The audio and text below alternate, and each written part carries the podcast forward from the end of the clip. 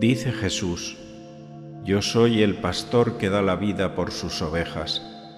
El asalariado, cuando ve venir al lobo, huye y abandona las ovejas porque no le importan.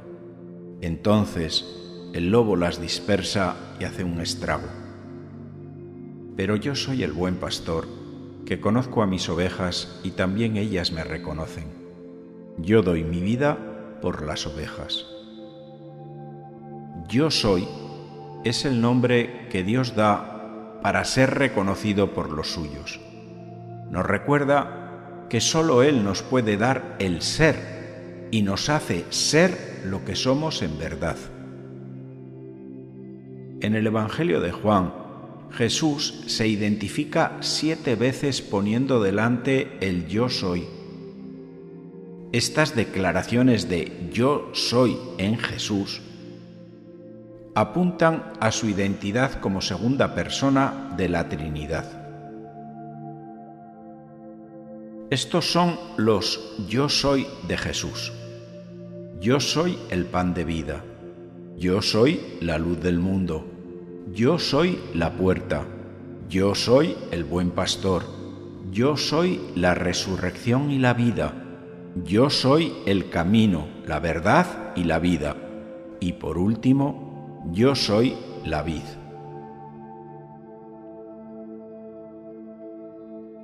Hoy vamos a desgranar brevemente el yo soy el buen pastor.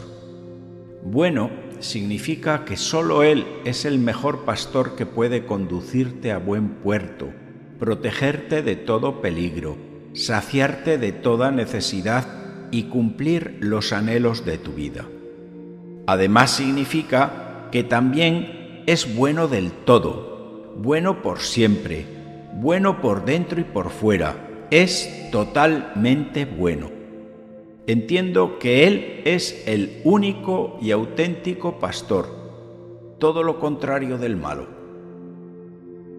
El pastoreo en la antigua Palestina se realizaba en rebaños más bien pequeños, muy vinculados al pastor y su grupo familiar. El ganado, como las mascotas en la actualidad, formaba parte de la familia. Pero sin embargo, en la antigüedad también era frecuente que las familias que tenían además del ganado otros modos de vida, contrataran a trabajadores que hacían la función de pastores y que se unían a la gran familia del ganadero a cambio de un dinero y de ejercer éste el cuidado y la preocupación por las ovejas. Las ovejas son animales totalmente indefensos y dependientes del pastor. Son preciado alimento para todos y presa fácil de ladrones, lobos y otros depredadores. Y requieren siempre la permanente y atenta vigilancia del pastor mientras pastan.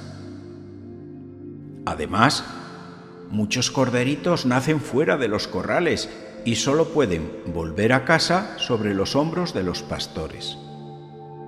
Pero este trabajo tan exigente y poco valorado socialmente solo era un mero acceso al dinero para muchos de los asalariados, que en cuanto podían se mudaban a otro oficio mejor pagado.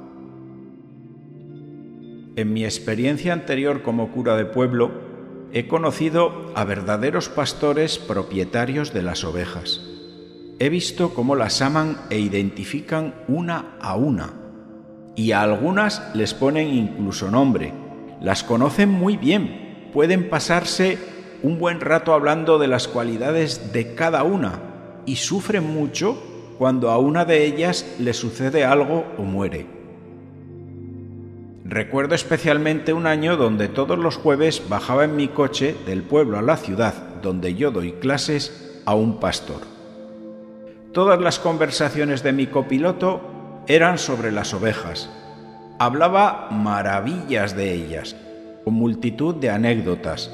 En alguna ocasión lo vi emocionarse por el sufrimiento o la muerte de alguna de ellas.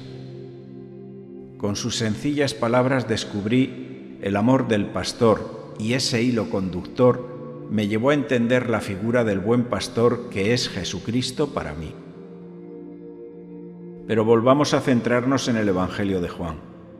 Esta parábola se dirige a los judíos paisanos de Jesús, invitándolos a seguirle y confiar en Jesús como pastor, aunque éste les saque fuera del secarral de la institución judía. Les dice que no tengan miedo a esos nuevos caminos, pues van a ser conducidos a verdes y mejores pastos y a aguas que sacian la sed. No morirán de hambre, pues Él es el verdadero pan de vida. Hay una diferencia entre lo viejo y lo nuevo que Jesucristo nos trae. Abraham, Moisés y David fueron pastores. Por eso la palabra pastor también designa a los jefes del pueblo. Parece ser que Jesús se inspiró en el capítulo 34 de Ezequiel para arremeter contra los dirigentes que se apacientan a sí mismos, olvidándose del bien y la necesidad de las ovejas. En el mismo texto, Dios promete que Él en persona va a cuidar del rebaño, y si alguna oveja se pierde, la buscará y con ternura confortará a la enferma. Y dibuja la imagen del pastor diciendo, suscitaré a un descendiente de David para ponerlo al frente de las ovejas, las apacentará y será su pastor. Es necesario un reconocimiento mutuo entre Jesús y los suyos, entre las ovejas y el pastor. Para conocer a Jesús hay que sentirse primero conocido por Él. La voz del pastor da confianza y seguridad a las ovejas. Así las palabras del Evangelio han de hacer crecer en nosotros la fe y la paz. Frente al pastor amante de las ovejas está la figura del asalariado, que representa a los sacerdotes del templo, que entienden la religión como un negocio del que se benefician mirando solamente su interés egoísta. Este asalariado huye ante la presencia de la manada de lobos y deja su suerte al rebaño, porque no le importan nada las ovejas, solo piensa en salvar su pellejo. La figura del buen pastor implica amor entre el pastor y el rebaño, hasta el punto de que el propio pastor se siente e identifica como un cordero. Las palabras del Bautista señalan esa figura del Cordero de Dios sacrificado en el templo sobre el cual se cargaban los pecados de todos los hombres. Eso sucedía a la misma hora de la muerte de Jesús, en la cruz en el primer Viernes Santo. Es el pastor que se pone en el lugar de los corderos y es capaz de dar la vida por ellos. Puede pastorearlos sin peligro de tiranías, manipulaciones, mercantilismos, etc. Solo puede dar la vida quien ha entregado su vida. Solo quien ha sabido ponerse en nuestro lugar y asumir nuestro destino puede guiarnos a la vida. No hay otra vida entregada sino la vida sacrificada. El texto del Evangelio continúa diciendo, también tengo otras ovejas que no son de este redil. También a estas las tengo que guiar y escucharán mi voz, y habrá un solo rebaño y un solo pastor. ¿A qué ovejas se refiere? Se refiere a los no judíos, a los gentiles, y otras personas buenas que incluso no conocen a Jesús, pero le pertenecen a Él, aunque todavía no han tenido el gozo de escuchar la buena noticia y acogerse al redil protector de la Iglesia. Yo creo que aquí encaja perfectamente ese párrafo del Evangelio de la multiplicación de cinco panes, donde manda recoger los pedazos sobrantes y así, sin darse cuenta, llenaron doce cestos. Esos cestos contienen el pan que pertenece a esas personas que la vida no les ha permitido conocer a Jesús, pero forman parte de la Iglesia sin saberlo y serán herederos del cielo por su buen proceder, eso sí, pasando por el sufrimiento.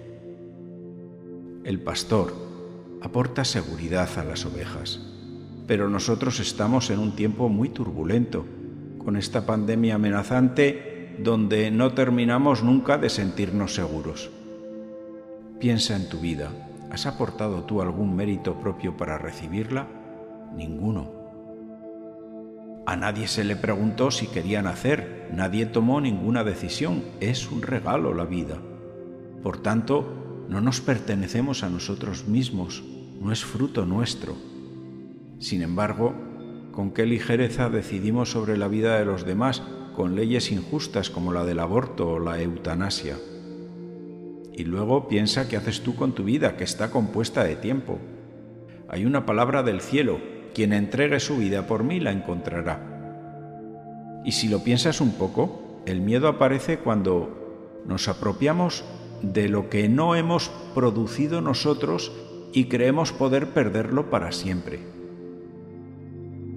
Este miedo desaparece cuando descubrimos que todo lo que tenemos y somos lo hemos recibido prestado. Así comienza a brotar la libertad que deja caer las ansiedades que nos asustan. Ese miedo disipado es el que pierde la oveja que se siente aceptada y amada por el pastor. Todo es gratuidad.